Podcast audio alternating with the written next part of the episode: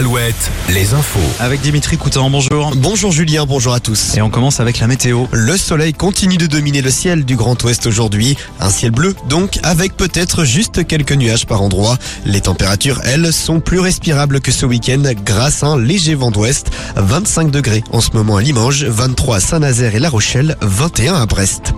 Sept personnes ont été interpellées le 20 juin dernier dans l'Indre dans le cadre d'une enquête sur un trafic de véhicules et de pièces détachées. Les principaux protagonistes de ce réseau ont été présentés au parquet de Châteauroux et feront l'objet de poursuites pénales en octobre prochain.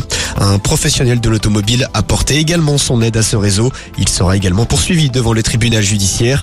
Les véhicules découverts lors des perquisitions ont été restitués à leurs propriétaires. À l'étranger, Vladimir Poutine a fait sa première apparition depuis la fin de la rébellion du groupe Wagner. Dans une vidéo diffusée par le Kremlin, le président russe s'adresse à un forum consacré à l'industrie et la jeunesse, mais n'évoque pas les événements de ces dernières heures. De son côté, Wagner a indiqué dans un communiqué qu'il fonctionnait normalement, alors que le sort du groupe reste encore incertain. Plus de 860 000 collégiens passent les épreuves du euh, brevet en ce moment.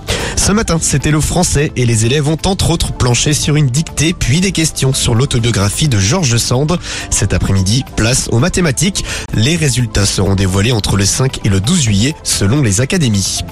Du basket pour terminer, Victor Wembanyama ne disputera pas la Coupe du Monde avec l'équipe de France. Le tout nouveau joueur des Spurs de San Antonio l'a annoncé hier à nos confrères de l'équipe. Il faudra donc attendre les JO de Paris 2024 pour voir Wemby dans une phase finale avec les Bleus.